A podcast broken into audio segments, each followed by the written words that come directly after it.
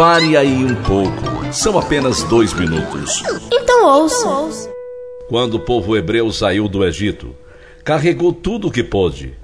Viajaram com animais, objetos, tendas, metais preciosos, mas alimento somente o suficiente para sair, e nem havia outra maneira.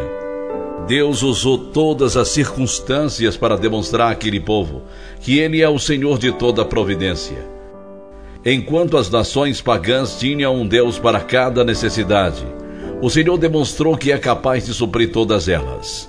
Diariamente, Deus mandou o maná e as cordonizes. Porém, não permitiu que guardassem nada para o dia seguinte. O Senhor estava ensinando ao povo o significado de duas palavras: dependência e providência. Em nossas necessidades, podemos perder de vista os planos de Deus e enxergar apenas os nossos.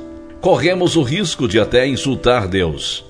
Alguns chegam mesmo a ter saudade dos dias no Egito, quando nem conheciam o Senhor.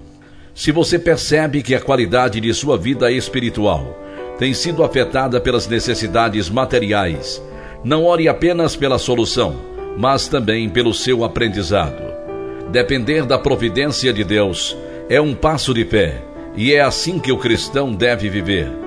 Não duvide do amor de Deus, nem de seus planos. Se ele o supriu até agora, certamente continuará. O Senhor é quem nos supre em tudo, inclusive a fé. Pois tu és fiel, Senhor, fiel